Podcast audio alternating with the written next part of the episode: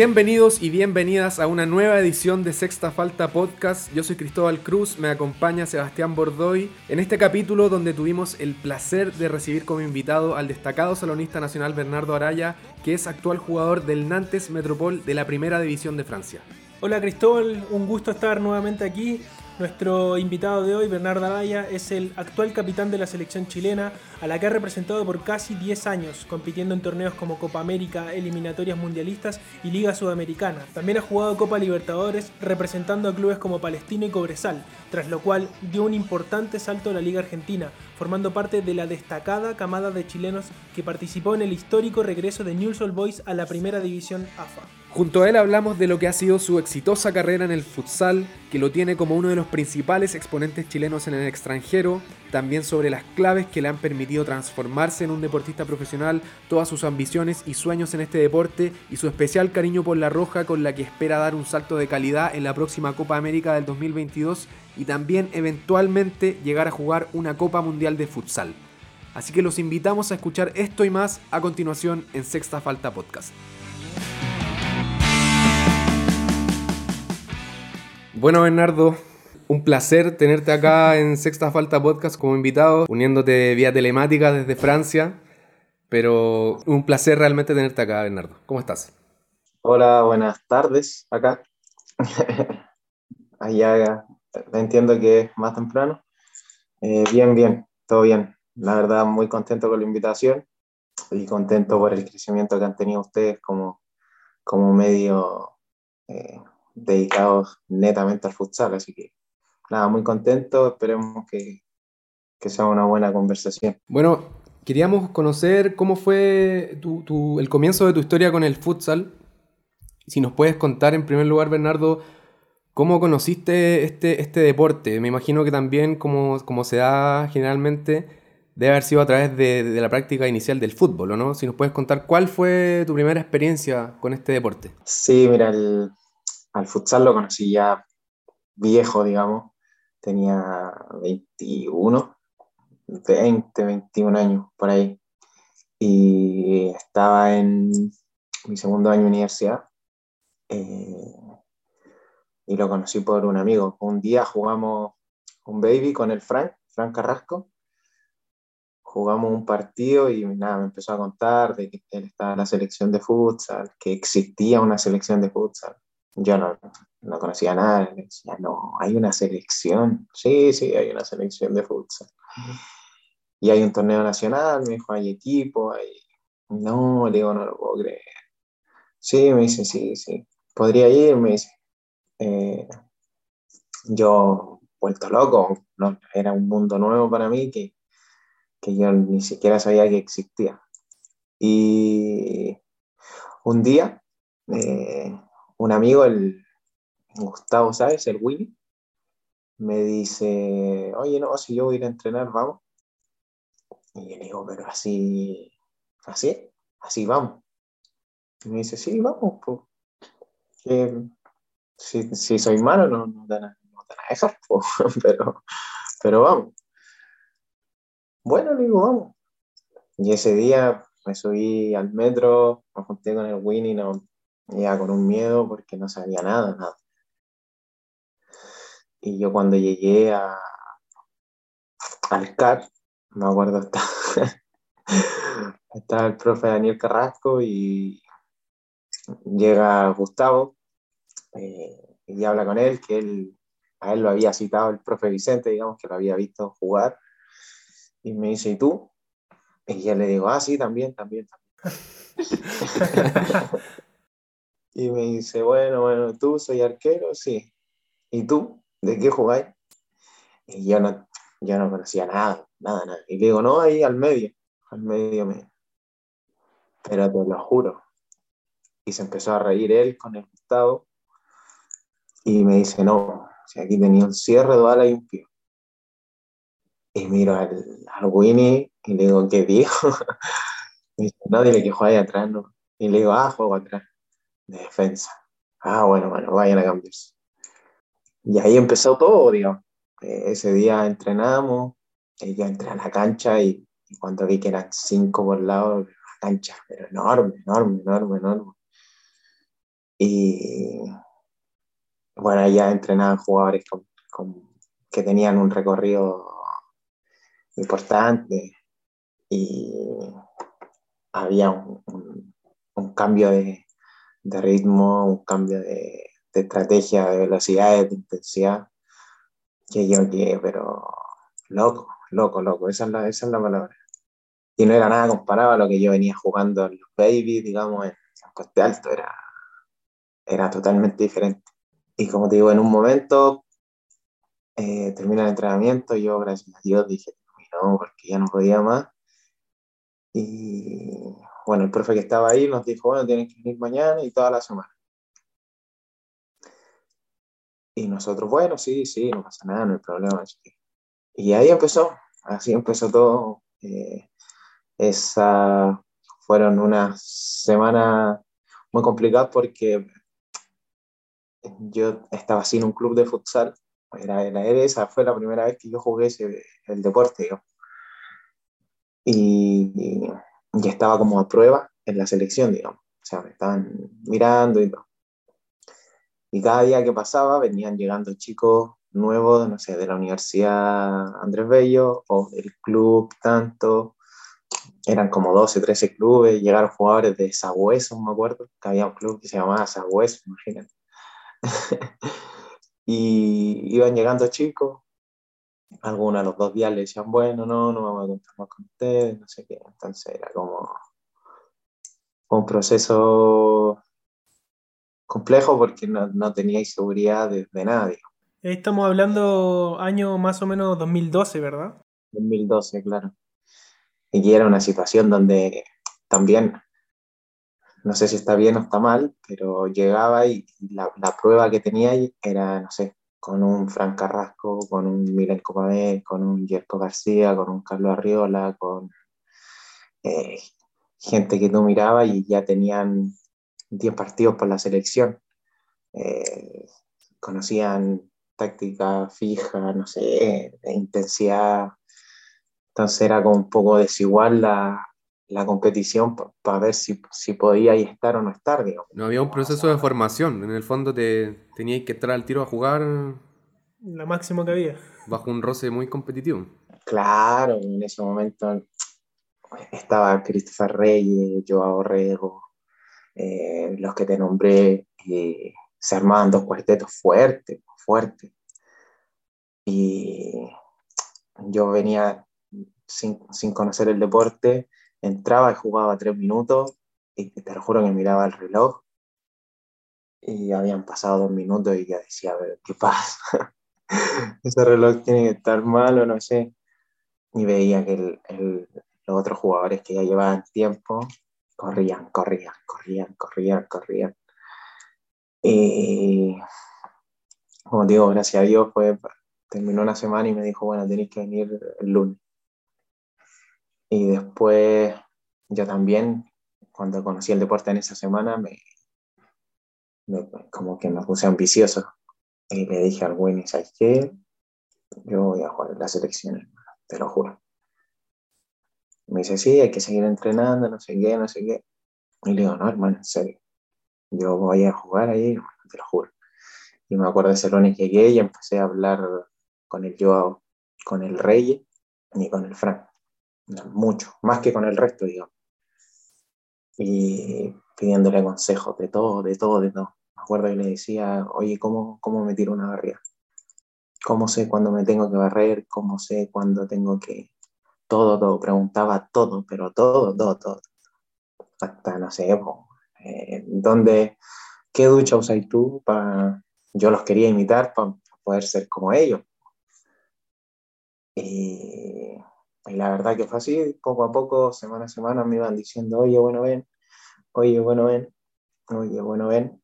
Y en un momento llega el técnico de la selección y me dice, eh, tenéis que tener un club, si no tenéis un club no voy a estar yo ya me había hecho muy amigo del Rey con el Joao, ellos juegan en Palestino, y me dicen, bueno, ven, vamos acá, eh, y ahí llegué, y, fue, no lo voy a creer, o sea, habían, yo pensé que éramos el número de 20 jugadores que entrenaban la selección, los únicos que practicaban el deporte. pero después cuando me fui a Palestina y me di cuenta que tenían, no sé, 20 jugadores más, y me empezaron a contar que estaba el campeonato, que estaba la Copa Libertadores, que había Copa América, que había mundiales, que había Champions, que había un mundial de clubes. Y yo decía, no, mentira. Sí, me decían, en serio. Bueno, para poder ir a una Libertadores tenía que salir campeón de Chile, para poder ir a un mundial de clubes tenía que salir campeón de la Copa Libertadores. Y ya a nivel selecciones está la otra y yo no lo podía creer, te lo juro, ¿no? pero te lo juro. Y cada competición que me nombraban, yo le decía al Rey, me acuerdo que cuando nos íbamos en la micro a entrenar, le decía al Rey, yo voy a jugar. O me decía, oye, ¿y hay champion de futsal? No te creas, bueno, yo voy a jugar una vez. Y nos reíamos, éramos, éramos chicos, teníamos 21, 20 años, pero, pero así fue. Llegué ahí a Palestino, estaba el profe Vladi con Marcelo y Huguito que eran los tres encargados. Y nada, y me fui empapando cada día más. Y conocí compañeros nuevos, eh, técnicas nuevas. Entonces ahí mismo iba y le decía, no sé, me acuerdo de Nico Contreras, que era un jugador de Palestino. Iba y le decía, oye Nico, ¿cómo así ese, ese enganche que tú así? ¿Por qué no me lo enseñáis? Y al principio se reían, decían, ¿cómo te voy a enseñar algo así? No sé qué. Y le decía, no, en serio, hermano, enséñamelo, es bueno, quiero aprenderlo. Y así fui aprendiendo, fui aprendiendo, fui aprendiendo, fui aprendiendo. Y hay un sudamericano sub-21 en Venezuela. Y ahí fue la primera convocación, la primera convocatoria, digamos, de la selección.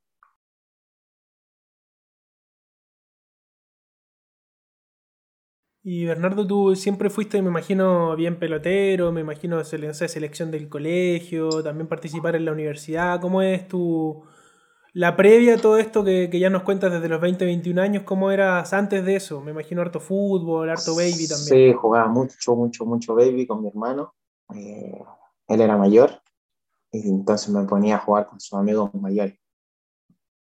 Y ahí fue la, la clave, porque ir a jugar con gente mayor, con más fuerza, que no se miden, que si te pegan, si te tienen que pegar, te van a pegar eh, te empujan, que vaya aprendiendo la maña de que la pelota no salió, de que la mano, de que empujarlo.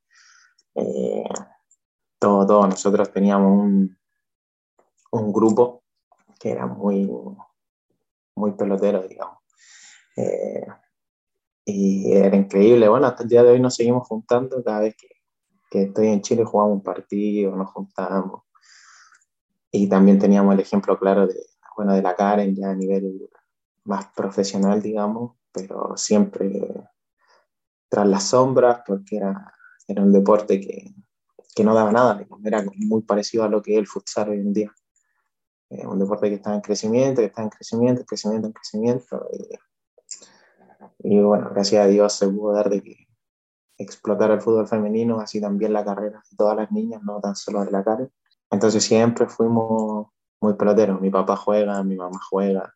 Me imagino que también la influencia de tu familia debe haber sido muy importante en que tú persiguieras una carrera en el deporte, como, como dices tú, tu hermana, una de las Karen, una de las futbolistas más destacadas acá en Chile, ha jugado mundiales, Juegos Olímpicos, Copa América. También tienes un hermano, bueno, tú lo nombraste, que, que también ha jugado futsal a NFP. ¿Eso debe haber sido también una motivación familiar para que tú te metieras en el deporte? Sí, igual veía, no nosotros todos los domingos nos íbamos a un club que jugaba mi papá en San Bernardo y era todo el domingo en la cancha.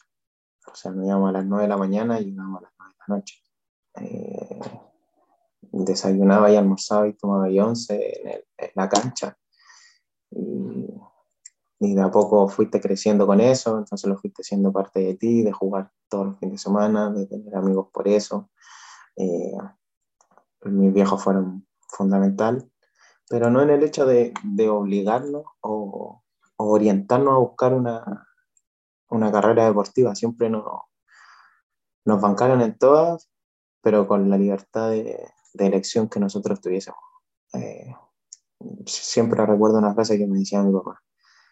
Nosotros estamos allá, pero tenéis que ser el mejor en lo que sea. Si vais a ser barrendero, el mejor barrendero. Si vais a bailar ballet, baila ballet, pero tenéis que ser el mejor. o si va a jugar, juega, pero es el mejor. Entonces nunca tuvimos como esa orientación de decir, no, dedícate a esto, o haz esto. Así que eso fue importante porque cada uno fue tomando sus propias decisiones, digamos. Eh, gracias a Dios se pudo dar de que, no sé, yo ahora esté acá, la Karen esté pasando por, por un muy buen momento. Eh, bueno, mi hermano juega futsal en NFP, ahora está en Ñublense, pero, pero él también decidió dedicarse más a los estudios, entonces son decisiones que, que cada uno ha ido tomando y ellos han estado ahí respaldando siempre cualquier tipo de decisión que, que nosotros tomemos. Y Bernardo, ya pasando un poco a, a, lo que fue tu carrera, ya tocaste algunos puntos de, de, que el 2012 llegas a la selección a una prueba, pero no tenías club. Mencionaste que, que pasaste a, a, Palestino. ¿Cómo, es, ¿Cómo comienza tu historia a nivel clubes aquí, aquí en Chile? Cuando yo conocí eso, eso de los clubes, eh, claramente había un club que era como el, el, boom, digamos, el potencial máximo que era Concepción. En esa Concepción habían jugadores que estaban en la selección, no sé, Diego Fuente, Nilson Concha, eh, el arquero, eh, el, muchos jugadores, y además también los potenciaban con los jugadores de, Santiago, digo, el Frank, el Milenko, era un equipo muy, muy fuerte, y en ese tiempo era el único equipo que pagaba por por jugar a sus jugadores, digamos. No era un sueldo mensual, pero no sé, por partido quizás te daban 20 lucas, que hace 10 años 20 lucas igual servían, digamos. Acá, Bernardo, estamos hablando de, de Deportes Concepción, ¿no? Claro, de, Deportes Concepción, Deportes Concepción.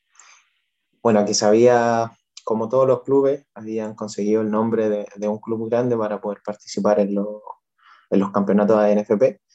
Y bueno, ya estaba como el, el imperio, digamos, del futsal. Ese era el equipo que, el equipo favorito, el que tenía los mejores jugadores, a los que le daban colación después del partido, a los que le llevaban agua.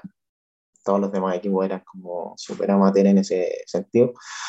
Y bueno, yo llego a Palestino, aunque Palestino también estaba buscando eh, poder imitar ese, esa estructura que tenía Concepción teníamos un utilero, teníamos un preparador físico, un kine, eh, sin fines de lucro, digamos, o sea, todos los que iban, iban por, como pasa ahora en, muchos clubes en Chile, ¿no? O sea, no, no hablemos de que es una realidad que, que ya no existe. Eh, es la realidad actual en Chile, todos los que trabajan por el futsal eh, lo hacen por, porque les gusta el deporte o, o porque le, o, o vocación, pero no es que que la gente se está haciendo rica o que están ganando un montón de plata con, con el futsal. Sí, todo autogestionado.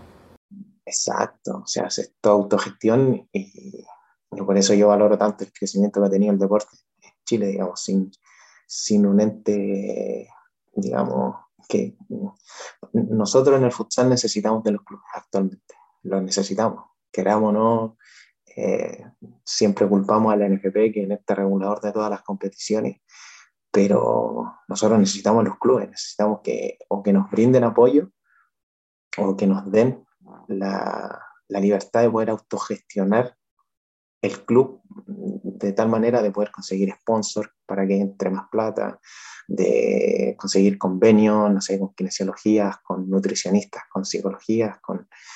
Eh, entonces, nosotros necesitamos los clubes, Y, y bueno, en ese tiempo, como te digo, estaba este imperio, que era Conce, y nosotros ese año teníamos muy buen equipo, éramos muy jóvenes, teníamos muchas ganas de, de poder derrumbar ahí a, a la bestia negra de todos los equipos, y ese campeonato salimos campeones, creo, que se jugaron en varios, en varios polideportivos, y ahí empecé a conocer todo, empecé a ver, no sé, que Sabueso, que era un equipo que se hacía, ellos pagaban, no sé, 15 mil pesos para poder hacerse la ropa de partido, que se tenían que llevar la ropa de partido a su casa y lavar.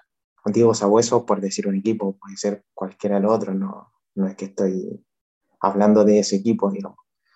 Eh, pero lo encontraba, yo decía, no, esto es, es amateur, es amateur. El tener que llevar tú tu agua, el tener que lavar tu, tu ropa, tus medias, tu... Era distinto, era, era muy distinto a lo que a lo que hay hoy en día. Hoy en día igual se ha crecido y se ha evolucionado bastante en, esos temas. Y ese año clasificamos una Copa Libertadores y yo no lo podía creer que íbamos a ir a una Copa Libertadores. Para mí fue todo muy rápido el crecimiento. Fue, no dos meses en la selección, que se hacían semanas eternas, después fueron dos meses en Palestino, se jugó el torneo y antes había, no sé, ocho equipos o 10 equipos por ahí, jugaba 4 o 5 partidos, 6 partidos así como mucho, campeón. Y entonces fue todo muy rápido, no sé, 6 meses yo había pasado por la selección, había sido campeón con Palestino y eh, íbamos a viajar a una Copa Libertadores. Y ya no lo podía creer, era todo nuevo para mí, entonces era como un niño chico que le están dando constantemente el, el dulce favorito, digamos. Bueno, cuando salimos la primera vez, en mi caso personal, fue una locura. Una locura porque me di cuenta de que, de que todo lo que yo creía que era, fantástico, era muy pobre a, comparación a, a los otros clubes que yo logré ver en, la, en esa primera Copa Libertadores que fue. No sé, me acuerdo con Cerro Porteño, eh, con un Kimberley, con un equipo brasileño, con un uruguayo y con uno venezolano. Creo antes, antiguamente, la, cuando yo disputé las Copas Libertadores, habían solo dos grupos. Ahora creo que hay tres grupos, clasifican los tres primeros de cada grupo, algo así. No sé bien cómo es el. Sí, se amplió un poco el formato. Claro. Entonces, clasificar antes era muy difícil, muy, muy, muy difícil. Pasaban dos de cada grupo. Y siempre mandaban a un brasileño, a un equipo, a un grupo y un, brasileño otro. El argentino un grupo, el otro un colombiano, un ecuatoriano. Y ahí me di cuenta de que era un, ya era a nivel profesional, digamos, los brasileños, los, los argentinos, los colombianos, los paraguayos. era una locura. Yo quedé impresionado porque, imagínate, los, los brasileños llegaban con, con un rulo a hacer el calentamiento. Y empezaban con el rulo ahí, usaban el rulo. Y después, después empezaban a, a calentar. Pues nosotros entramos a correr. Pum, pum, pum, pum, pum. Entonces, la verdad que ahí, ahí me di cuenta de que, de que nosotros, todo lo que yo sentía que era magnífico, no era tan magnífico como, como lo veía, digamos. Bueno, el, el 2013 también vuelven a salir campeones con Palestino, logran el bicampeonato y nuevamente clasifican a Copa Libertadores. Como recién nos decía ahí Bernardo, que tú al principio tenías mucha hambre de querer aprender y querer preguntarle siempre a tus compañeros acá en Chile que te enseñaran todo lo que sabían, cuando ya te diste cuenta que había una brecha con respecto a los internacionales de Sudamérica y que ahí era otro nivel, ¿te dio también eso más hambre de querer ya aspirar a ese otro nivel que se te presentaba? Claro, Totalmente. Totalmente. Yo estábamos ahí cuando llegamos de ese viaje. Yo le digo al rey, oye, ¿existirá la posibilidad de que, un club de eso así, como deseando, venga y diga, oye, quiero a este jugador y se lo lleve? Me dice, yo creo que sí. sí es igual que el fútbol, no sé qué, no sé qué. Ah, mira. Bueno, le digo, y yo siempre bromeaba mucho con el rey, que, que le mando un saludo enorme. Y ese día le dije, yo me voy a ir para afuera a jugar. Ya, así, ven, así, ven, así. No, en serio, en serio. Ya, sí, sí, sí. Bueno, le dije. Pero yo, después de que volvimos de esa Copa Libertadores, tuvimos esta, esta, este torneo sudamericano sub-21 y cuando yo llegué a nivel de selecciones, sub-21, imagínate. Eh, Milenko, que tenía 19 años, era, pero para mí, un, lo sigue siendo, que es un jugadorazo. Y, y yo decía, era imposible que, que, a mí me quiera un equipo teniendo siendo el último de la lista, digamos, de la selección, un ejemplo. Entonces me dije a mí mismo, mismo, bueno, tenemos que ser uno de los mejores, porque si no, no hay chance de, de poder conseguirlo. Y empecé a trabajar, a trabajar, a trabajar, a trabajar. El preguntar ya era, ya no era, digamos, extraño, era normal. Yo veía que alguien hacía algo nuevo y venía el Frank y le decía al niño, te va a venir a preguntar el Berna cómo se hace eso. Ya era molesto incluso el, hecho de que y empecé a preguntar todo, empecé a ver videos, que me ayudó muchísimo, muchísimo. Empecé a ver partidos. Eh, todo esto también, eh, digamos, de manera oculta, no era que yo eh, andaba, no sé, como enfermo viendo futsal, digamos. O sea, iba, entrenaba, iba a la universidad, hacía mis cosas y después antes de dormir, ya cuando nadie me veía, yo decía, bueno, voy a mirar un partido. Y miraba movimiento, iba aprendiendo, después trataba de hacer cosas nuevas en el entrenamiento. Eh, empecé a jugar mucho baby, más baby, más, más, más, más, más con, con mi equipo. Eh, mira el nombre que tenemos, Albo Junior, imagínate. Eh, a, ese equipo yo le debo, pero muchísimo. Es más, creo que demasiado, porque tenía, tengo amigos, porque todavía nos juntamos, que son muy buenos para la pelota, muy buenos. Y ellos me hacían competir contra ellos, mi hermano también.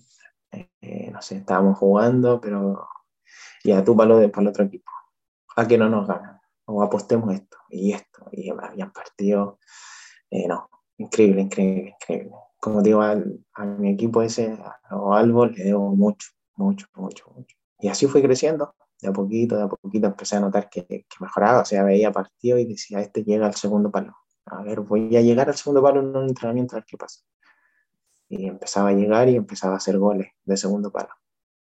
Y me empezaban a decir, bien, ven. Y decía, ah, bueno, no está tan mal. Después el tema de cobertura. Eh, y la verdad que, que así fue creciendo, poco a poco, poco a poco, poco a poco, poco a poco, hasta que en un momento te,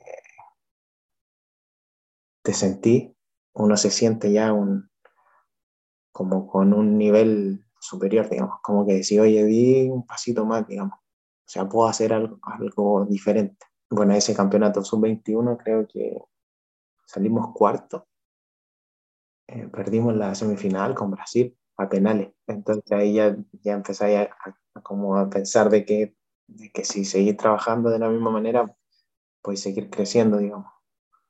Así que fue un proceso muy importante el, el, el poder salir y darme cuenta de que había jugadores 10 veces o 30 veces mejores que yo.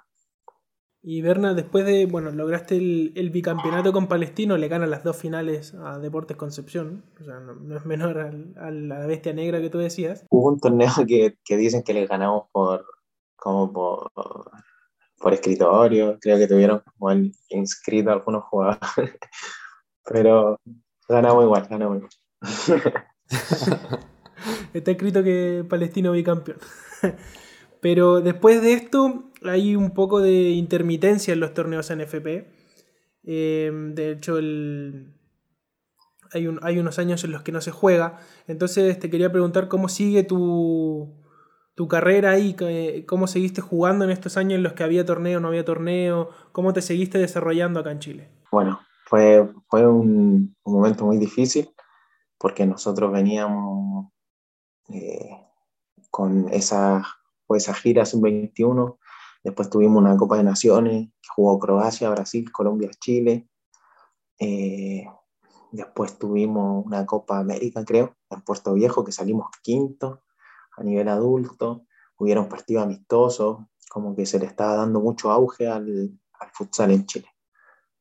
Eh, y llega un momento, claro, el 2015 creo, y en ese momento eh, cancelan el torneo, con la cancelación del torneo, obviamente se, se veía venir de que, de que, las cosas de la selección tampoco iban a, a seguir funcionando.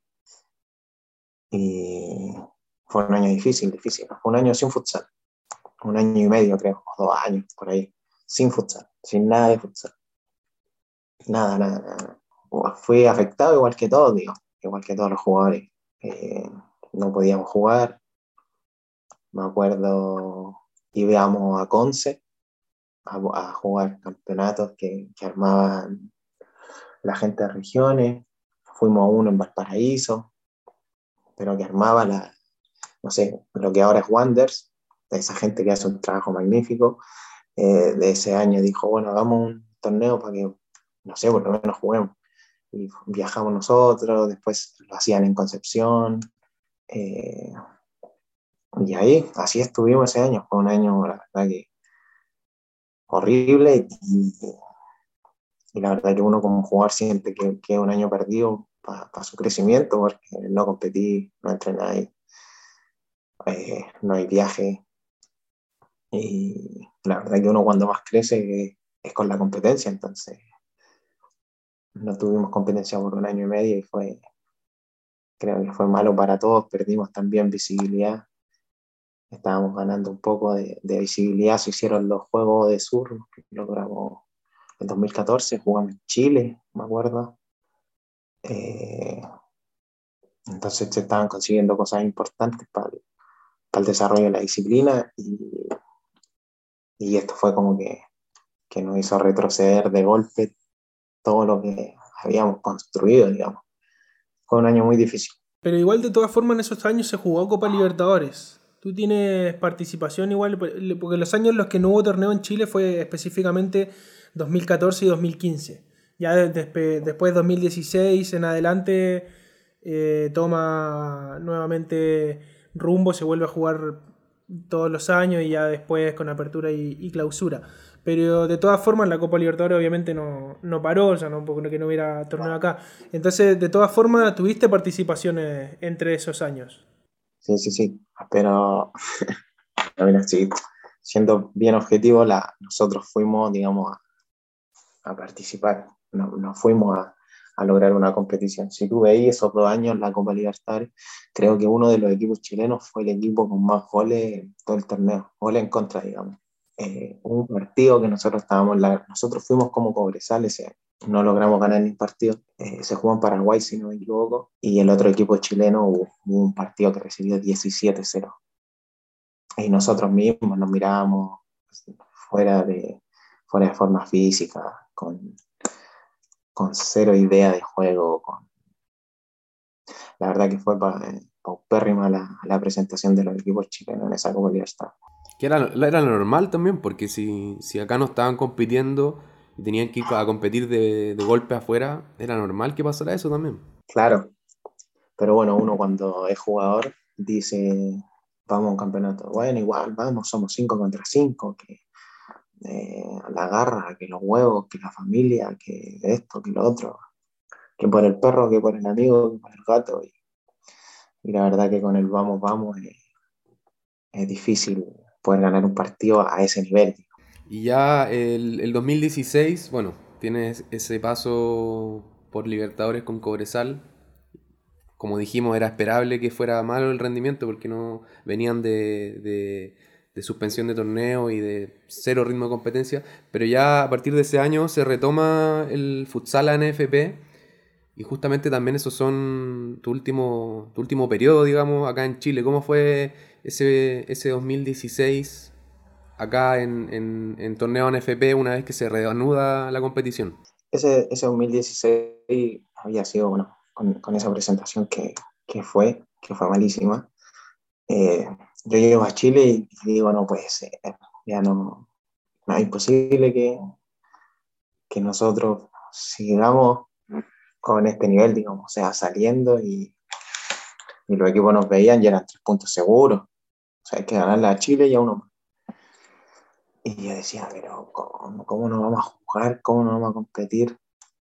Y uno siempre mirando las ligas de los otros países, digamos, donde se jugaba, que el partido terminó 3-2, 1-0. Y uno decía, pero ¿por qué acá no pasa? ¿Por qué? Bueno, había que, que iniciar con el torneo nuevamente. Así que nos propusimos empezar el torneo. Hablamos con Don Luis y empezamos a trabajar en un, en un torneo, en un torneo, en un torneo, en un torneo. Y el 2016, el segundo semestre, creo que, que iniciamos el torneo. Eh, yo era jugador y organizador, imagínate. Eh, nadie quería, quería hacerse cargo de este, de este cacho, digamos. Entonces yo fui, hablé con Don Luis y le dije, bueno, yo me hago cargo de, del campeonato. No, pero si no, no voy a poder jugar. No, no importa, no juego. Y digo, no juego, pero hagamos el torneo. Bueno, ¿ves? Y empezamos a hacer el torneo. Y ese 2016 organicé el torneo. Y después el 2017, el primer semestre también. Y empezó a arrancar. Arrancó, empezó a andar, empezó a andar. Iban los partidos, llegaba la ambulancia, llegaban los jugadores, los árbitros, iba gente a verlo. Y de poco a poco empezó.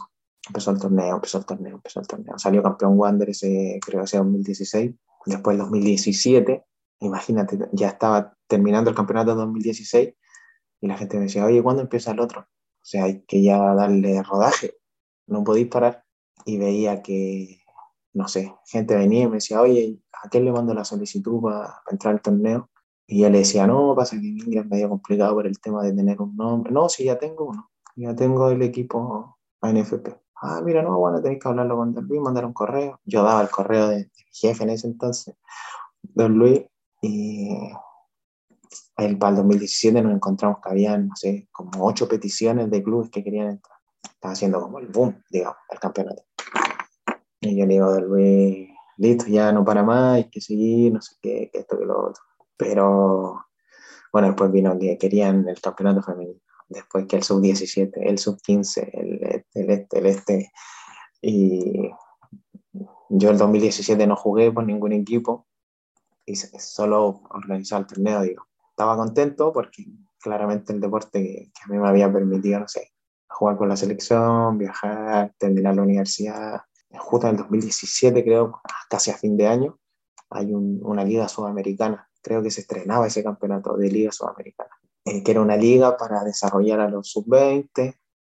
viene el técnico de la selección y me dice, oye, ¿puedo ir? Y ya no estaba en condiciones, ya no había jugado hace seis meses, digo. Y le digo, mmm, difícil, porque no, no estoy. Me dice, pero voy a venir a entrenar, voy a entrenar y, ve cómo te sientes. Si no estás a nivel, obviamente no vaya. Y bueno, ahí volvieron a aprender esa, esa chispita de, de jugador que yo tenía y dije, mira cómo me dicen, ven a ver si es que está a nivel. Y dije, bueno, tengo que ir y, y, jugármelo. Así que ahí fui y entrenamos, no sé, dos, tres semanas. Fue eh, todo el proceso de, de, selección ese año, 2017, fue, no fue de lo mejor porque estaba todo abocado a lo que era la consolidación del, del torneo, digo. O sea, nosotros nosotros, digo. La NFP en ese momento estaba privilegiando lo que era la consolidación del torneo, generar unas bases sólidas para poder continuar con ese torneo por un tiempo ya prolongado y la selección claramente perdió un poco de, de visibilidad o, de importancia porque preferíamos buscar el, el, el torneo en sí que, que la selección, digamos. O sea, beneficiar a 400 en vez de beneficiar a 20. Y ese proceso de selección fue ahí medio, medio nefasto. Y fuimos a la Copa, a esa liga sudamericana en Buenos Aires. Bueno, y ahí se da lo, lo de Newell, estaba el encargado, chiquito, Franco Magnano, y estaba Vicente también, que me ayudó un montón a, a poder llegar ahí. Y bueno, Vicente generó el, el contacto. O sea, estaba ahí de, de Newell, le dijo, oye, mira, no sé, mira el 4 que te puede servir para este proyecto nuevo. De Newell venía con un proyecto bastante sólido de, de buscar reintegrarse a las competiciones de AFA después de 20 años. Y le dice, mira, es un buen jugador, quizás no está al 100 ahora, pero pero le pueden sacar buen rendimiento, así que habló con el técnico que iba a tomar la categoría, el equipo ese año, eh, le dijo, oye, mira el 4, el 4, el 4. Así que, y en ese momento como que se dio, digamos, el contacto, todo. Y ahí se da mi, historia en Newell, digamos, paso a Argentina en 2018. Voy a Argentina después de esa liga. Y bueno, ahí después fue, fue una locura. Fueron tres ascensos consecutivos, eh, dos finales de Supercopa. Eh, tuvo muy, muy buena, muy, muy buena experiencia, la verdad, que tuve en Argentina. ¿Cómo fue ese salto de calidad, digamos? Porque ya nos contaste cómo, cómo fue la situación, cómo se dio todo, pero ¿con, qué te encontraste cuando llegaste a Argentina con respecto a lo que había en Chile, que como dicen, ni siquiera tenías club, o sea, entrenaste para ir a la Liga Sudamericana y terminaste pasando a, a un club de Argentina que, que tenía un proyecto serio para llegar a Primera División? Cuando llegué fue me encontré, como te digo, con un proyecto demasiado serio, muy bien estructurado, muy bien elaborado, que ellos tenían el, el único objetivo de subir de categoría, nosotros estábamos en la, categoría más, más, baja que es la D, y Newell siempre trabajó como un equipo de primera, siempre, siempre. Nosotros entrenábamos cinco veces a la semana, el día partido. Entrenábamos en el cubierto, que es un estadio espectacular, con, con mucha aura, con mucha energía, digamos. Y lográbamos entrenar ahí cinco días a la semana, eh, teníamos kinesiólogo, psicólogo, nutricionista, eh, podíamos ir al gimnasio, eh, muy, muy profesional. El, técnico que teníamos era un, un, técnico muy capaz, con muchos conocimientos, un poco ortodoxo su manera de enseñar, pero, pero la verdad que tenía mucho conocimiento, había sido jugador, así que tenía mucha ¿En qué sentido poco ortodoxo? Y no era, no era un técnico muy, muy común, digamos, era un poco alterado, eh, de manera de explicar las cosas, eh, no de la mejor manera, digo, pero, pero era un tipo que, sabía muchísimo, que era muy capaz, eh, con una calidad técnica increíble, de repente nos decía, pero ¿cómo va a costar tanto poner un pase no en ese cono? El típico del jugador, a ver, hágalo usted da un pase, al cono. No lo podía hacer. Decía, oh, qué viejo. Pero la verdad que fue todo muy, muy profesional. Eh, y me encontré que, que había categoría desde los cuatro años. O sea, yo ese primer año fui profe de escuelita, digamos, de futsal. Me tocaba de 4 a 6 y de 6 a 8 con dos grupos, una hora cada grupo. Pero niños de cuatro años, cuatro añitos ya en la cancha de futsal, o sea, ellos dicen que juegan futsal, que practican futsal.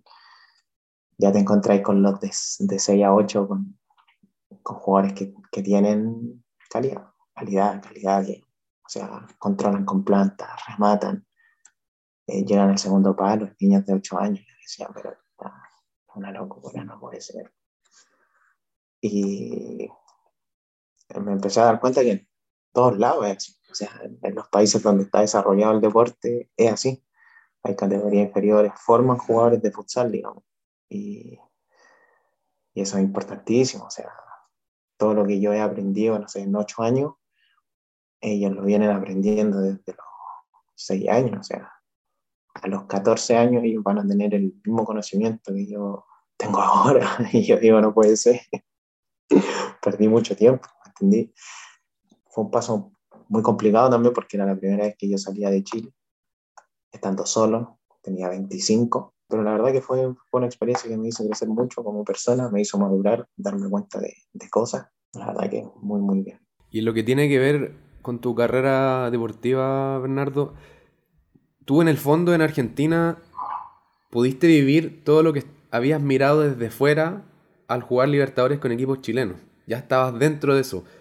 Tú también lo aprovechaste para empezar también a, desarrollar conocimiento táctico, a, no sé, me imagino que aprovechar todas las instalaciones para comenzar a entrenar así full, cuidarse con las comidas, tener un plan de entrenamiento más serio, apoyarse en los profesionales que tenía todo el, club, ¿te sirvió también para ya eh, comenzar a, transformarte en profesional también dentro de, lo que es el futsal? Bueno, ese, ese fue el, el clic, digamos, desde, que yo jugaba a,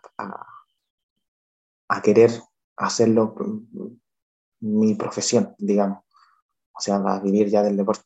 En un momento nosotros tuvimos un amistoso con, con un equipo Barraca Central, que bueno, salió campeón hace unos días de la Copa de Oro en Argentina.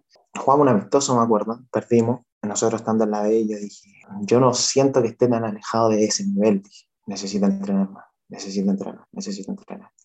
Empecé a ver videos, empecé a ir al gimnasio en las mañanas, empecé a cuidarme con las comidas. Dejé de beber, fue difícil, pero bueno, y empecé a, tener ya cuidado como una persona profesional, digo. Y, y empezó a marcar una diferencia. Eh, yo, sin quererlo, empecé a, a, mejorar, no sé, físicamente, mi estado físico, mis cualidades físicas, mis condiciones, eh, el tema de ver video, los controles, eh, las fintas, eh, empezaron a marcar diferencia, íbamos a los partidos y, y yo me sentía más rápido, eh, sentía que hacía cosas para generarme espacio. Eh, empezaba a ver que todo lo que yo venía trabajando empezó a dar sus frutos. Empezó a, a, ser importante el hecho de, de empezar a, a, trabajar más de lo que, de lo que estábamos trabajando. Y dio sus frutos. Ese año logramos, logramos subir de categoría. Eh, logramos clasificar a esta Supercopa, digamos, la Copa de Campeones en, en Argentina. Entonces, todo el sacrificio que se había hecho durante el año, el entrenar, el ver videos, el preguntar, el ver partidos de otras ligas, porque eso te ayuda muchísimo, el ver partidos de, de tu competidor, de tu rival, eh, dio sus frutos. Nosotros ese año, como digo, logramos salir campeones, no perdimos de, de local ningún partido. Entonces fue, fue espectacular, fue una, una muy bonita experiencia. Después llegó el, este, este nuevo desafío, digamos, de la, de la Supercopa. Ahí le ganamos a Racing, le ganamos a Viña Lañata y estuvimos en una final con Boca. La perdimos 4-1.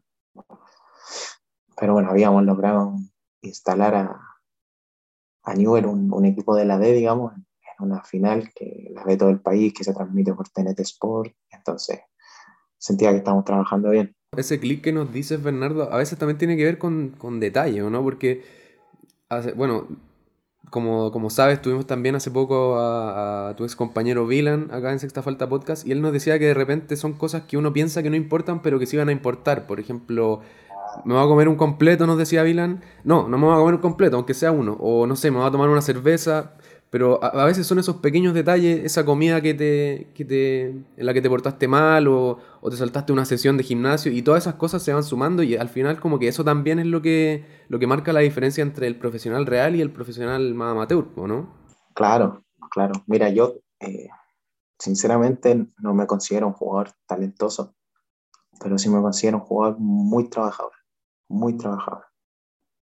Eh, yo no veo eh, me cuido con las comidas. Si salimos a un asado, digamos, el fin de semana libre y, y todos se toman una cerveza, yo tomo agua, no, no, sé, no tomo bebida, no como pan. Es por, por el hecho de que si yo, si yo supiera de que yo soy bueno para la pelota, digamos, que hago, no sé, mil regates, que le puedo pegar y va a ir al ángulo, que yo digo, ¿sabéis qué? Me tomo una cerveza, sí, da igual. Pero yo no, yo sé que si yo dejo de trabajar, dejo de rendir lo, lo que tengo que rendir, digamos. Entonces, por eso me voy cuidando. Ese, ese detalle eh, que yo hago quizás es un, es un poquito más que el resto, pero un poquito, así muy, muy mínimo. Pero yo sé que ese mínimo va a marcar la diferencia en algún momento. El decir que no, no sea un completo. El decir que no va a salir el sábado a, una fiesta o a la disco, decir, no, prefiero que no, voy a descansar. Quizás ese descanso me va a dar un plus diferente en el partido, eh, yo lo veo así. Eh, Y yo por lo que te digo, entiendo de que no soy un jugador talentoso que, que, que puede darse quizás ciertas libertades. Y sí entiendo de que soy un jugador que, que si no trabaja no, no va a estar en el nivel que tiene que estar, digamos. Entonces, por eso, por eso siempre trato de estar en los detalles. Y como decía mi papá, en los detalles está la diferencia.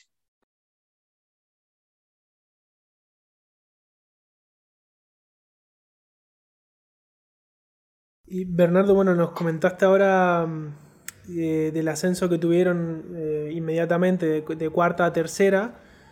Y al año siguiente, el, el reto nuevamente de, de, ascender otra vez, porque la misión era llegar a primera división. Estaba también esa presión desde el club. Pero también ese año eh, ya se, dejaste de estar tan solo, digamos. llegan también Vilan y Renato durante el, el siguiente torneo. ¿Cómo fue el cambio?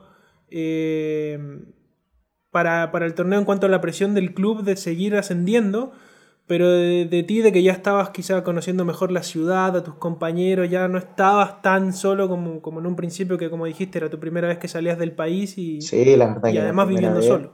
Eh, fue difícil y ese año cuando llega Vilan y Renato fue, fue totalmente diferente, o sea, eran, yo con Vilan soy muy, muy, muy amigo con Renan también, pero a Vidal lo conocía desde antes. O sea, hay una amistad muy fuerte con el Renan, nos, nos hicimos amigos ya en Newell, compartiendo. Y, y, la verdad que fue un plus, es diferente estar con, con, con un amigo, digamos, con, o con alguien que, que hable el mismo idioma que tú, porque quizá en Argentina los dos hablamos español, pero nosotros, el chileno, tenemos... Tenemos otro idioma. un idioma totalmente diferente, entonces, eh, no sé, solo gestos o miradas o caras que hacemos en Chile que, yo sabía que, que, los cabros en este caso me iban a entender. Eh, nos afiatamos muchísimo, muchísimo. Era mi, era mi contención porque en un momento de, del, 2000, del 2019 en el ascenso de la C, eh, hay como un quiebre en el camarín, se van algunos jugadores, entre ellos el capitán. Y el club va y me dice, bueno, llegamos a la conclusión, no sé qué, bla, bla, bla, tú vas a ser el capitán. Y yo llegué a la casa y le dije a Milan al tiro. Le dije, hermano, quieren que sea el capitán, yo no sé qué voy a hacer. Porque no, no sabía, no sabía qué hacer, cómo hacerlo. Y me dice, bueno, esperemos, tranquilo, veamos qué pasa. Entonces, y cada, cada cosa que yo quería hacer, digamos, como capitán, eh, se la preguntaba a los chiquillos, al Vilas, al Rena, oye, eh, no sé, estará mal de que hable con, con él y le diga, no sé, una tontera, que se abroche la zapatilla. Y ellos me decían, mmm, quizás se puede molestar, no, mejor no la hagáis, no sé qué. Eh, la verdad que fueron muy, muy, muy importantes. Eh, y también así para el, para el, rendimiento que uno va teniendo, o sea, cuando uno está en confianza, cuando está la confianza del técnico, la confianza de tu equipo, y además de eso te encontráis con la confianza de tu, de tu amigo, que un fin de semana podéis salir y si tú decís, oye, no, sabéis que no quiero tomar, ya bacán, el Berna no toma. Como que respetan tu decisión, te avalan, te acompañan. En, todo tipo de decisión, hace sacar el, el máximo potencial de uno, digamos. Y, y, ese año en especial, el ascenso de la CRB fue muy, muy, muy difícil.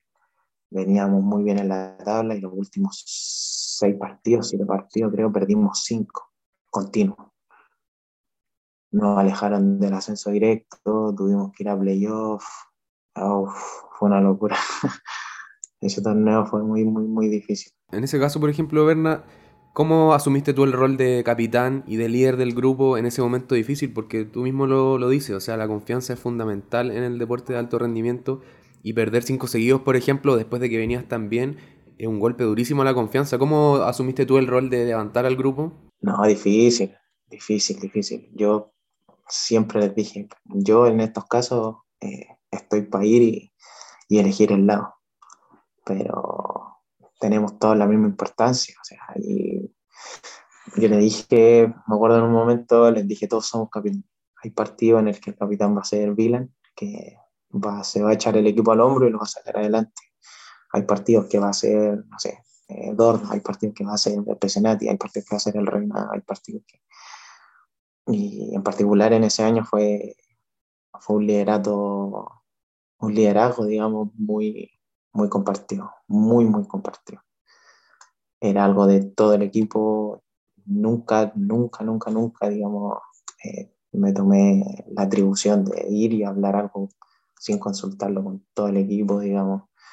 Eh, eso también fue generando que, que, el equipo viera que uno era, eh, no sé, muy, muy humano al, al, momento de tomar las decisiones y, y siempre es claro de que los 15 que entrenábamos, los 17 que entrenábamos, éramos todos igual de importantes. La verdad que esa última semana, ese último mes, digamos que tuvimos cinco derrotas, fue durísimo, pensábamos que se nos iba el ascenso, todo el, todo el año, todo el trabajo, todo. Fue difícil, fue difícil, la verdad que me acuerdo, y eh, la semana era interminable porque termináis un partido y la semana no es lo mismo que si ganáis que si perdís. Eh, los viajes, cuando te toca viajar y perdís, son cinco horas, cuatro horas de vuelta a Rosario con todo el bus con cara larga, todo el bus pensando que se te va el ascenso, todo el bus pensando de que quizás no estábamos preparados, cuestionando de que ah, perdieron porque el capitán es chileno o los chilenos no mojan la camiseta como, como deberían mojarla, que esto es Newell, que aquí, que hay miles de cosas que, que, va pesando en un momento. Por eso digo que fue muy importante el, el, hecho de que estuvieran los chiquillos, el hecho de tener esa comunicación de grupo, digamos. Nos juntábamos y decíamos, ¿qué pasa? ¿Qué pasa? Eh, estábamos en una situación muy complicada, pero así todo, no sé, nos juntábamos y nos comíamos un asado todo el equipo. Eh, yo creo que eso fue, fue lo más importante. Siempre estuvimos muy conectados con el equipo, muy conectados. Y ya creo que a falta de dos fechas sabíamos que íbamos a jugar sí o sí el, el playoff. Así que para nosotros igual fue una, una tranquilidad, digamos, de decir, bueno, tenemos una chance más para pelear el, el ascenso. Así que nada, después de esos partidos que perdimos, creo que empatamos uno más con el Bear de visitante. Y después ya vinieron los, los partidos de playoff. Y ahí era matar o morir. Era...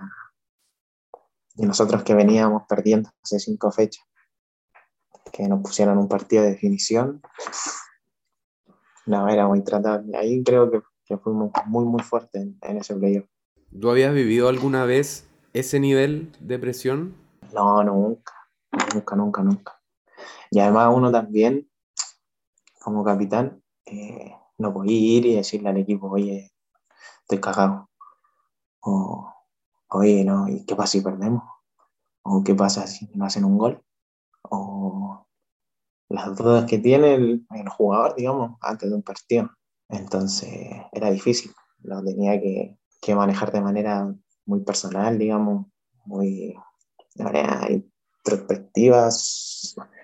Eh, me cerraba en mi pies y decía, bueno, eh, partido difícil, o no sé, eh, lo hablaba con, con mi polola, eh, que ha sido un apoyo fundamental porque es lo que te digo, no puedo ir y decirle quizás a un jugador, oye, no sé qué va a pasar mañana. Cuando ellos quizás ven en uno la figura de decir, ya tranquilo, mira, si el Berna está tranquilo, puedo estar tranquilo y yo,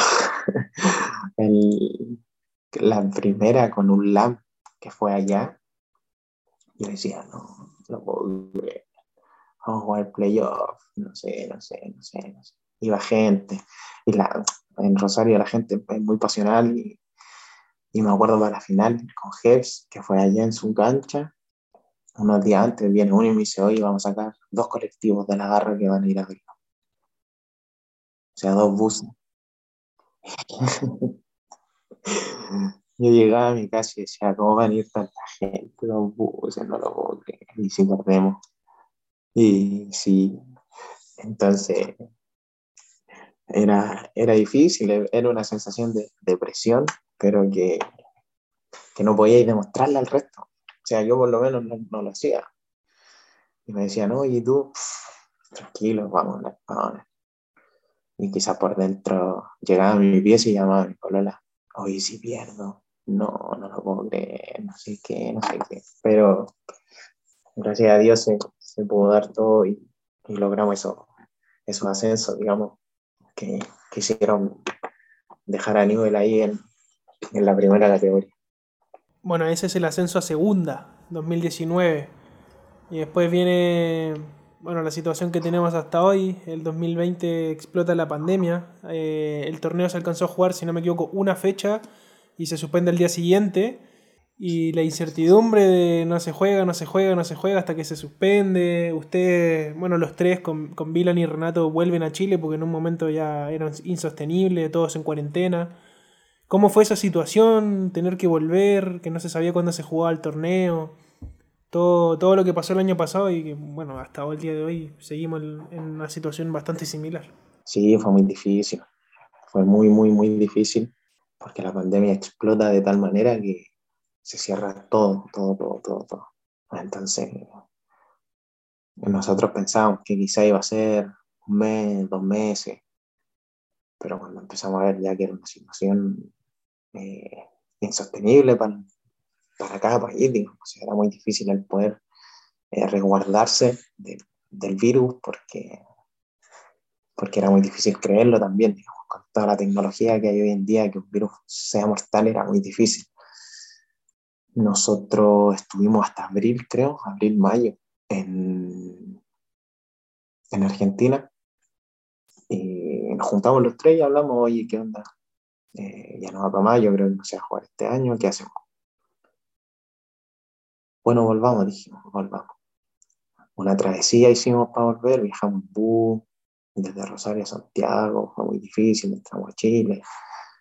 Eh, no, muy difíciles. Tuvimos que pedir permiso al canciller chileno que estaba en, en Rosario, eh, sacar permisos, PCR negativo, si habíamos tenido, no, una locura. Logramos llegar a Chile y en Chile nosotros siempre seguimos entrenando con Newell, tres veces a la semana, por Zoom. Todo el tiempo pandemia, todo, todo, todo, todo, todo el tiempo. Se veían luces de que volvía el fútbol el fútbol 11 en Argentina y en Argentina el futsal está asociado al fútbol 11. O sea, que si vuelve el fútbol 11, desencadenadamente tiene que volver el futsal, digamos. Y, y se veían luces de que iba a volver el futsal, o sea, el fútbol, el fútbol, el fútbol, el fútbol. Y ya empezaron a pasar los meses, los meses, y nosotros seguíamos entrenando. Los meses pasaban, pasaban, y era una incertidumbre, no sabía si es que se iba a volver a jugar, si es que no se iba a volver a jugar. Eh, y en noviembre se da esta, este torneo único, digamos, eh, de ascenso de la B a la A y la primera. Solo se jugó la B y la, la A y la B. Empezamos a, a conversar con el club, qué posibilidades habían de viajar, encima había muchas complicaciones para poder viajar, eh, que los permisos, que la residencia, y se da la posibilidad que, bueno, que viaje Dylan y Renato. Yo por tema extra deportivo no, no pude viajar y no pude estar presente, digamos, en ese, en ese ascenso, digamos. Y la verdad que ahí, bueno, se dio el ascenso ese de, la B a la A, que fue una locura porque ascendieron, no sé, en tres meses y fue, una locura total, total, total, total. Y nada, después en enero, febrero, me dicen, bueno, tenés que volver, ya, ya pasó la pandemia, hay que volver. Y por ejemplo, Vilan, en, en, ese periodo, ¿te frustró mucho no haber podido participar directamente de, del ascenso final para volver a tener a Newells en primera, entendiendo que era un contexto en donde trascendía lo deportivo, gente, había gente que se estaba muriendo, hospitales colapsados. ¿Te frustró mucho eso? Era muy difícil el, el tomar la decisión. Cuando a mí me dicen que está la posibilidad de volver, era mucha incertidumbre, mucha incertidumbre. Yo tenía vecinos en el pasaje que los había saludado el día anterior y a la semana después estaban entubados. Y era una situación a la que ninguno eh, estaba ajeno a que, a que le pasara. Yo tengo mis viejos, siempre me hice una reflexión, quizá era extremista, pero decía, y si voy y pasa algo y, después no puedo volver, ¿qué hago? es muy difícil cómo manejar una situación así. Tenés que poner en la balanza situaciones de decir, bueno, voy y, si, si, pasa. Te lo juro que era una, una pregunta que, que hasta el día de hoy no, no me dejo hacer. Pero, pero bueno, tomé la decisión de, de no ir cuando veo que, que, que van los, los chicos, empezaron a, a tener triunfos que yo sabía que, que, iba a pasar por el hecho del trabajo. Había trabajado muchísimo en la pandemia, entrenamos, como digo, toda la pandemia, toda la pandemia.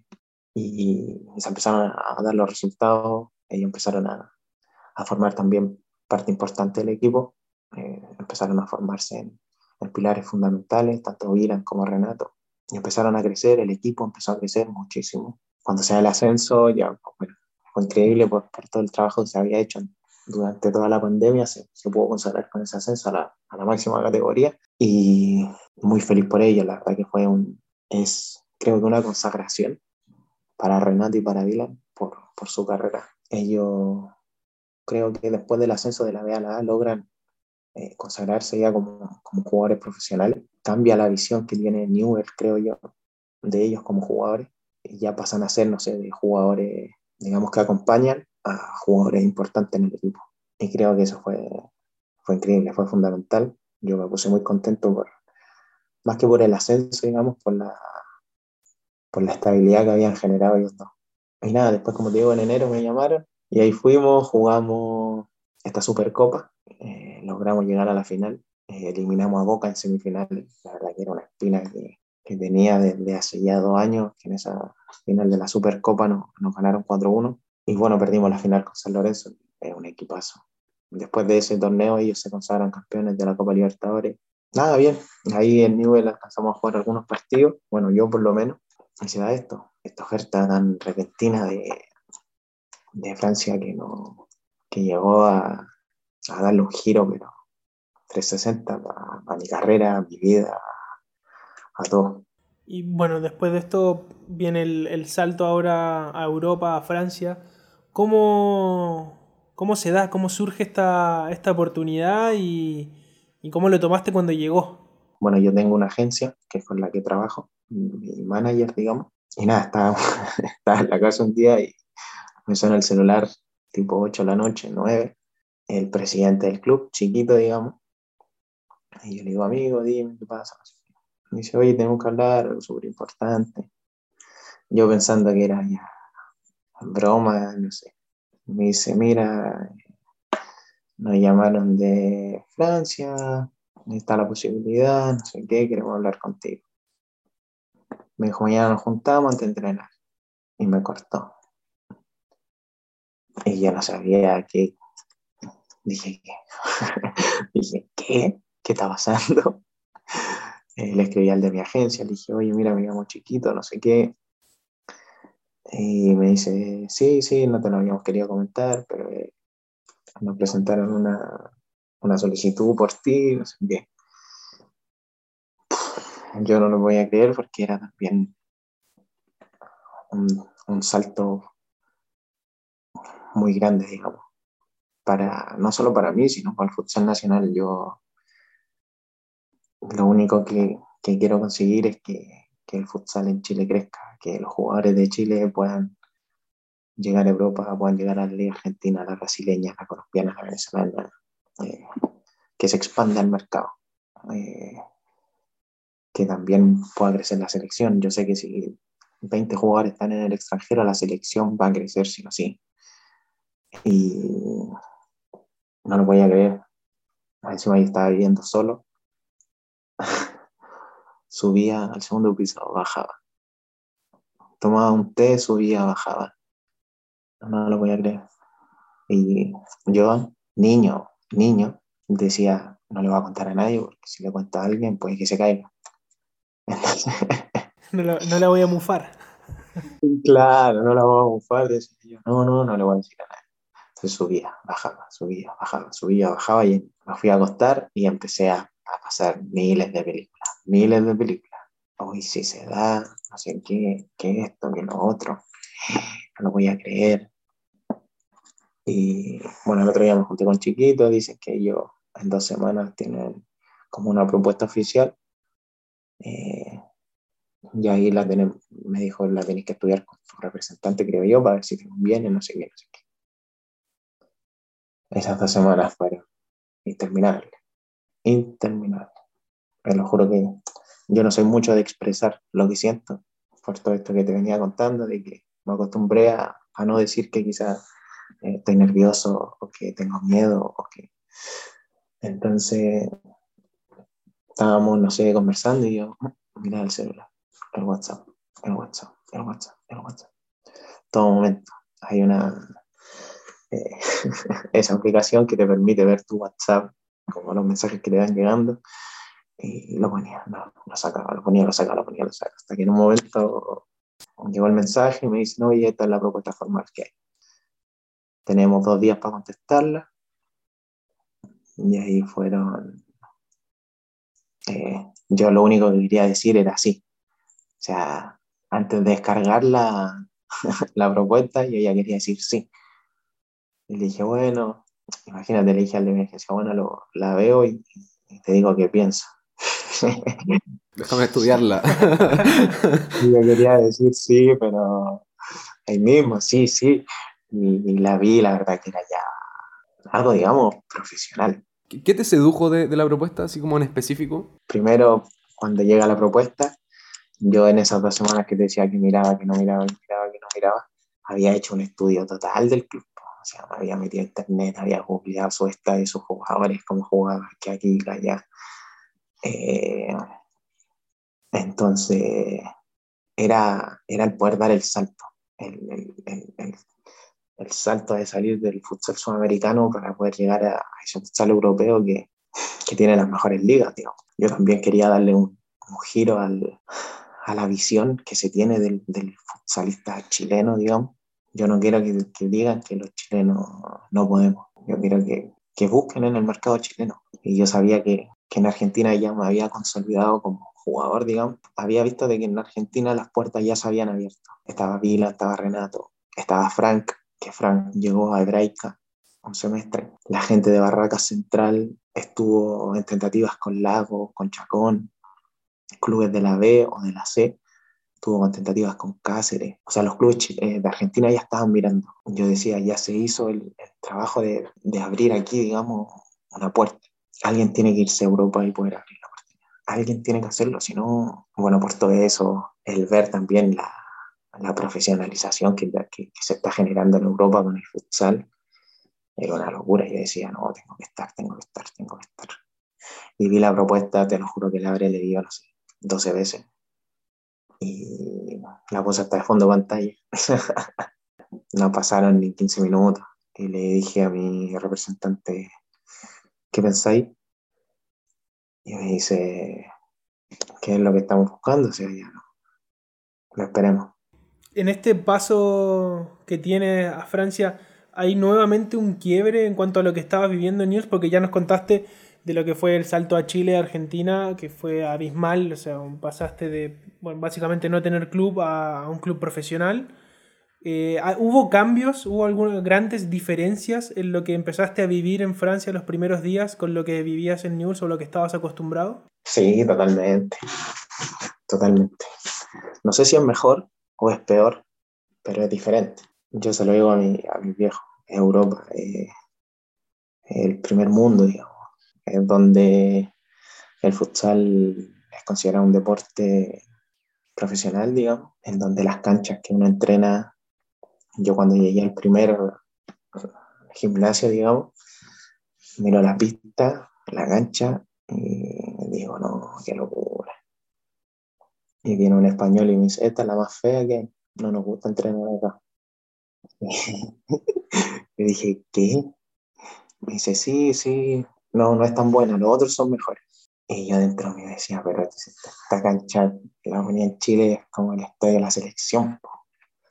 Un parque bonito, limpio, los arcos fijos, no se mueven, todo, el, el camarín, que la crioterapia, que esto, que lo otro. Eh, como te digo, no sé si es mejor o peor, pero sí es diferente. Y, y al ver el recurso o la importancia que se le da al, al deporte, eh, es diferente. Y, y, eso me va llamando la atención cada día que pasa. La verdad que es un club muy profesional, eh, muy organizado, muy estructurado. Entrenamos en, un, en, una buena pista, digamos, parque. las canchas que me ha tocado visitar, digamos, también siempre parque, gimnasio enorme, es algo totalmente diferente y que, y que cada vez que yo lo vivo, a mí me encantaría que, que más jugadores de Chile lo pudieran vivir. Conceptos también son diferentes. Nosotros en Newell deportivamente jugábamos 3-1 y acá jugamos 4-0.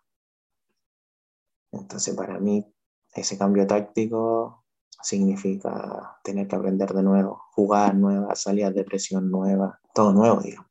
Aquí tengo que ganarme un cupo, un puesto, ir a estrenar y, y, no soy, no sé, el Verna, digamos, que es el capitán, sino que soy un jugador nuevo que tiene que luchar un puesto, que tiene que pelear un cupo, que está sujeto a cometer pocos errores, a tener muchos aciertos para poder ganarse una posición, para poder estar ahí, para poder sumar minutos. Entonces la verdad que fue, es, es aún un bonito desafío.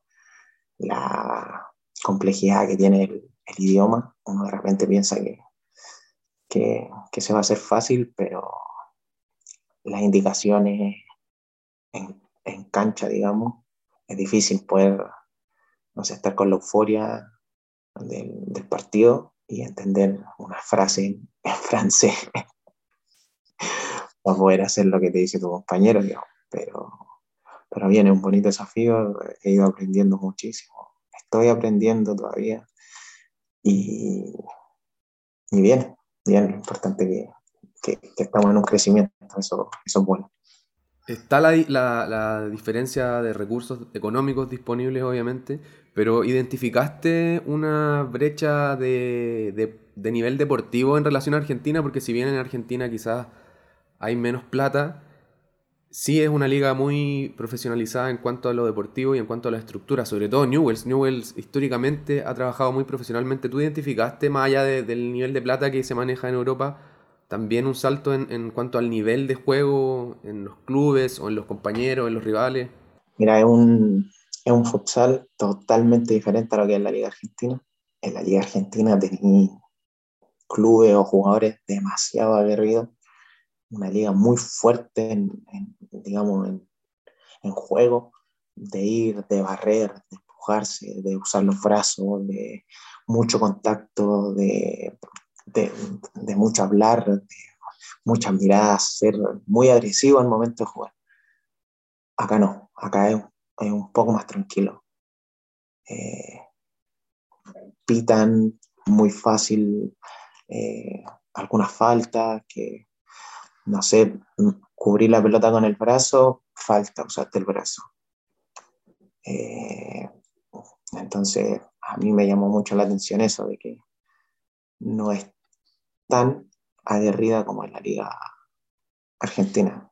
Es muy física, eh, la anatomía, digamos, del, del, jugador europeo muy grande, muy fuerte, entonces también pasa a ser un, una liga muy física, muy rápida, muy rápida. Eh, y hay jugadores muy talentosos.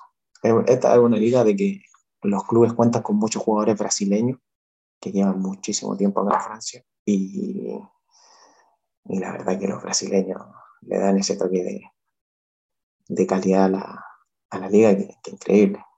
Bueno, hay jugadores franceses también que son una locura. Vienen practicando el deporte hace mucho tiempo, eh, de niños, entonces sí o sí cuando tienen 27, 28, 29, 30, ya son jugadores que están eh, en su mejor momento, digamos y mucha calidad, mucha calidad técnica.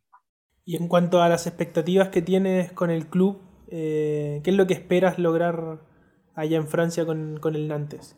Eh, la verdad que es difícil porque yo siempre, siempre, digamos, o sea, si le preguntas a un jugador y te dice cuál es el objetivo y te dice, no sé, mantenernos en la división, para mí no es un jugador. Yo lo que quiero es salir campeón. Cada vez veo más cerca la posibilidad de, de jugar una, no sé, una competencia internacional a nivel europeo, es, no sé, una Champions, y pensar que, que si logramos el campeonato se puede dar esa opción de, de cumplir ese sueño también que, que, tengo como deportista. Entonces, yo lo, lo que busco es, es, poder conseguir el campeonato. También entiendo de que se tienen que dar múltiples factores, que el equipo tenga una, una temporada regular, que tenga buenos desempeños, que bueno, es, un cúmulo de cosas que, que, se tiene que dar, pero, pero estamos trabajando para, para ese objetivo.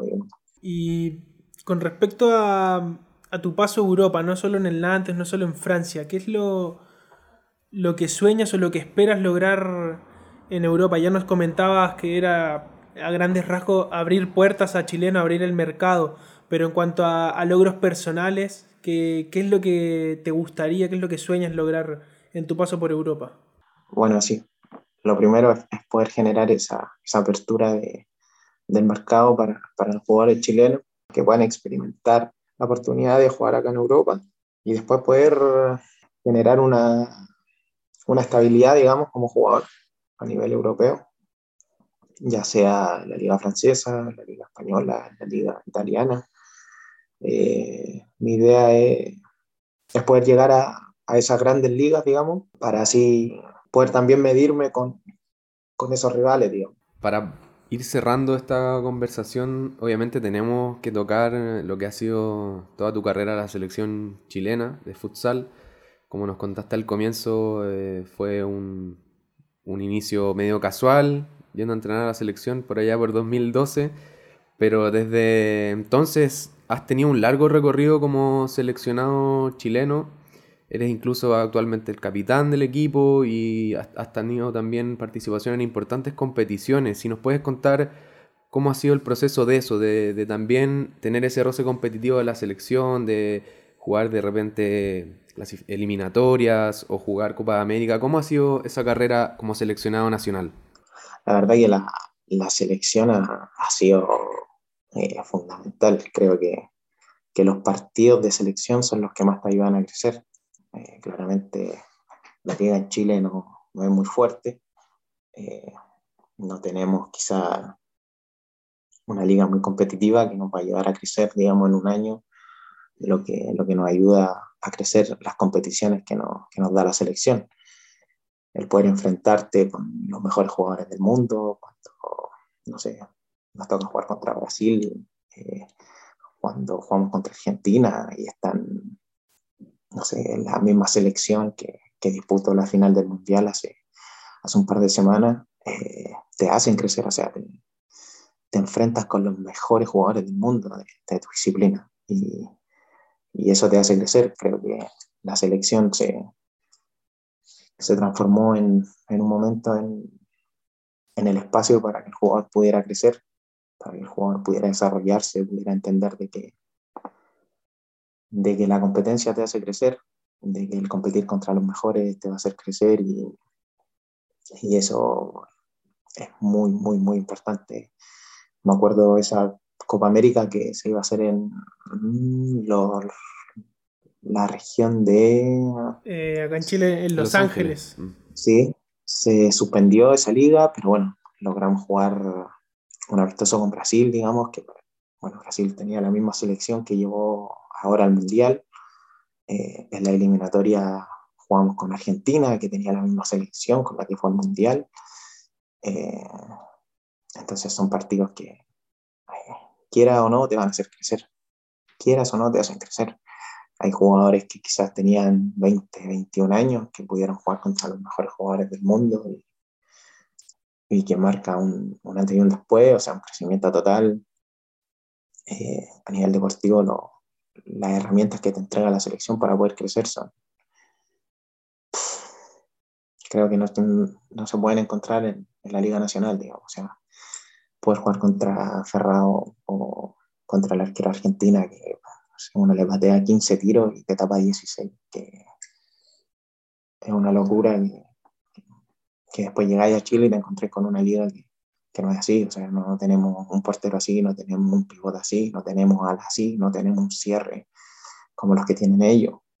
Eh, pero eso también te lo va a ir dando la competición, la mayoría de los jugadores de, de esas dos selecciones, que son las más fuertes en Sudamérica, compiten no sé, de los 14, 13 juegan en Europa, en la liga italiana, en la liga española.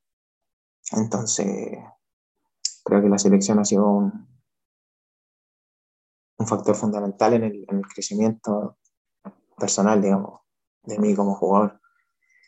Y a nivel deportivo, como mérito, digamos, creo que ha sido eh, bastante ingrata la, la, relación que he tenido con la, con la selección. Me encantaría poder no sé, retribuir todo lo que nos ha dado la selección. El, me encantaría poder ganar una Copa América, me encantaría poder clasificar un mundial. Me, me encantaría poder tener un, un nivel de selección que ellos digan, Chile, cuidado, cuidado. Eh, las clasificatorias anteriores, cuando no logramos clasificar, fue un, creo que un golpe muy, muy fuerte anímicamente para, para mí como deportista, porque no, ya son años que pasan y pasan y, y que uno no logra con, conseguir o dar ese salto de calidad, esa consolidación con la selección que, que para mí es muy importante la selección, muy, muy, muy, muy. Es más, por encima de mi carrera, yo pongo la selección, no sé, si hay un partido amistoso con Pepito y sus amigos, yo quiero estar con la selección, esté donde esté, eh, porque siento que, que me ha dado, que yo le debo mucho a la selección, entonces. Eh, siento que la relación que hemos tenido no, no, no le he logrado retribuir eso que, que, que, sienten. O sea, a mí igual me carga que la gente opine y diga, ah, otra vez van a perder. Ay, porque ni siquiera viven la realidad que, que, que existe, no sé, en otros países, o la importancia, o los jugadores. La verdad que es una situación muy, muy difícil de, de poder explicar porque eh, siento que, que, estamos en deuda totalmente con la selección. Total, totalmente. O sea, ponerte la camiseta de tu país, poder salir y representarlo. Yo lo quiero hacer siempre de la mejor manera y, y hay veces que no, que no hemos logrado estar a la altura de esta clasificatoria. La gente quizás pensaba que, que lo íbamos a conseguir y, y cuando no lo conseguimos eh, para mí es un fracaso total, porque no. Es tanto lo que uno trabaja para, para no conseguirlo, pero bueno. Es una situación muy, muy especial, muy ingrata. ¿no? Espero, estoy trabajando para poder dar lo mejor de mí en, en una posible nominación. Eh, también estamos sujetos a, no ser nominados o a ser nominados. Eh, eh, trabajo a diario para, para poder crecer como jugador y, y, poder darle lo mejor a la selección. Justo tocabas el tema de, del salto de calidad y ¿crees que quizás esta Copa América que viene ahora, eh, el 2022, crees que es el, el, momento de dar un salto, de no, te digo salir campeón, pero sí competir? Estar, hacer presencia, hacer eso que tú dices de, de, que, de que Chile eh, compita considerando, bueno, que desde el 2019, que la Copa, bueno, como sabemos, no se jugó en, en Los Ángeles, eh, se han ido abierto nuevas oportunidades en el extranjero. O sea, tú ya nos dijiste que hubo equipos en Argentina viendo jugadores chilenos. Eh, Vilan y Relato están en primera división argentina, tú estás en la primera división de Francia. Eh, si bien no ha habido competencias internacionales eh, a nivel selecciones, sí ha habido un crecimiento en lo, que son los exponentes nacionales a nivel internacional. ¿Crees que todo esto podría llevar a, un salto de calidad en, lo que es la próxima Copa América? Es lo que espero. Te juro que cuando bueno, vi su post de que estaba esta Copa América, o sea, me estaba comiendo una galleta y la boté. No, hay que empezar a prepararse desde ya. Eh, espero, espero que, pueda ser la, la ocasión de dar ese salto, eh, no solo por, por, nosotros como deportistas, sino, sino por la disciplina a nivel internacional, poder, poder mostrar a, a nivel sudamericano de que, de que no son solo tres, cuatro jugadores los que están creciendo, digamos, en el futsal chileno, sino que es una selección que, me encantaría poder decretar y decir, ¿sabéis que vamos a llegar a, semifinales o vamos a llegar a la final. Créeme que es lo que, lo que más anhelo, eh, más allá de cualquier título personal, digamos, como deportista. Eh, si me poní el poder jugar una Champions o, el poder dar el salto de calidad con la selección, prefiero mil veces poder dar el salto de calidad con la selección. Eh, porque beneficiaría tanto a la disciplina, muchísimo, muchísimo. El que, la, el que la selección logre consolidarse como una selección, no sé, entre las cuatro mejores de América en una Copa América, eh, valga la redundancia, abriría muchas puertas para la selección, eh, muchas puertas para el, para el deporte. Eh, los clubes verían, oye, mira, la selección clasificó, no sé, o perdió la final, o salió tercero. ¿por qué no apoyamos un poquito más a estos cabros del futsal? Eh, la, consolida, la consolidación de la selección, digamos, va a abrir muchas puertas para el futsal nacional. Eh, yo lo que quiero es, es, que el futsal crezca, no es que, que la gente diga, oh, mira, Bernardo Araya es el chileno que juega en Europa. No. Yo quiero que el futsal crezca, que, que lo que estoy viviendo yo, que lo puedan vivir no sé, 30, 40, 100 personas más eh, que se puedan ir, que puedan vivir del futsal, que puedan eh, vivir la experiencia de levantarse para entrenar, de, alimentarse bien para poder rendir, de cuidarse para poder rendir bien. No sé, me encantaría que todos, esos jugadores en Chile me da una rabia, que se levantan, a las 6 de la mañana, van a la universidad, después van a entrenar, después van a trabajar, y después llegan a la casa y como es muy tarde, no sé, se comen dos panes porque tienen hambre. Y se acabó, eso fue su día. O sea, cuando, porque yo también lo viví, o sea, iba a la universidad, de la universidad me iba a entrenar, después volví a la universidad, después me iba a trabajar, después volví a la casa.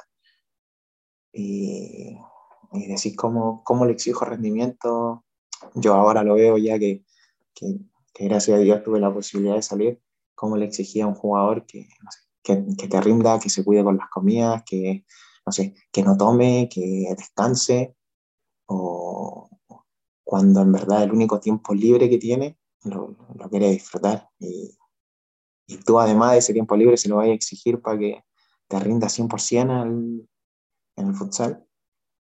Eh, es muy difícil, creo que que bueno, me, me emociono cuando hablo, pero, perdón, pero la consolidación de la selección quizá en una posible Copa América que, que está sujeta a confirmación, que pueda generar un cambio importante a nivel nacional, eh, que los clubes puedan quizá, ni siquiera digo que, que, los clubes den plata, pero que le den la libertad de la autogestión, o sea, que Universidad de Chile le, permita al club poner aquí, no sé, no sino que ponga, no sé, el supermercado Pepita. Y que el supermercado Pepita le dé plata directamente al club Universidad de Chile y que ellos puedan estar generando canjes por, así, por sponsor en sus camisetas, en sus redes sociales, en su... Pero la verdad que, que créeme que lo único que quiero y lo único que espero es, es poder ver a la selección en una posición, digamos, importante para que así pueda crecer el futsal nacional. Bueno, Bernardo, ha sido un gusto conversar contigo, poder conocer más de cerca lo que ha sido tu carrera, tu proceso para convertirte en un deportista profesional. Te queremos dar las gracias por acompañarnos acá en Sexta Falta Podcast deseamos mucho éxito, esperamos que puedan seguir tratándose las cosas bien para que siga creciendo y cumpliendo todos los objetivos que te has propuesto. No sé si quieres mandar algún saludo para los que escuchan, para la familia en Chile, para los amigos. no, bueno, dar las gracias a ustedes por, el espacio, la verdad que esta, estas, estas pequeñas cosas que, que se van generando son las que hacen que crezca el deporte. Eh, me alegro mucho de que hayan tenido ustedes un crecimiento también importante. Eh, eso se puede ver también en, el trabajo que han hecho, en la dedicación que le ponen. Y nada, mandarle un saludo a mi familia, a mi amigo, a mi colola, a, todos en verdad, a toda la gente del futsal, bueno, a los jugadores que están recién comenzando o a esos jugadores que, que quizás están medio desmotivados, que dicen, oye, no, no sabemos que, el futsal no, va para ningún lado, eh, nada que tengan, que tengan mucha convicción. Eh, anteriormente le dije, muy difícil poder exigir que trabaje, que estudie, que entrene y que rinda. Eh, yo no siendo jugador bueno para la pelota, siendo un jugador trabajador, lo pude conseguir. Y, y si se quiere, se puede, o sea, se puede, se puede independiente del nivel económico, del nivel social, del nivel cultural, de lo que sea, se puede, se puede. Hay que tener convicción y ganas. Así que nada, les doy las gracias, les mando un abrazo enorme, saben que pueden contar conmigo para lo que necesiten. Eh, y esperemos que, que se haga esta Copa América y que podamos conseguir quizá alguna consolidación importante para el futsal nacional.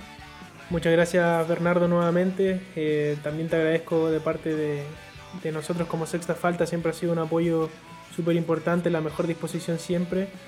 Así que eso, simplemente muchas gracias y, mucho éxito en este proceso que, estás comenzando allá. Esperamos obviamente que te vaya lo mejor posible porque eres uno de los exponentes y si a ti te va bien, a todos nos va bien.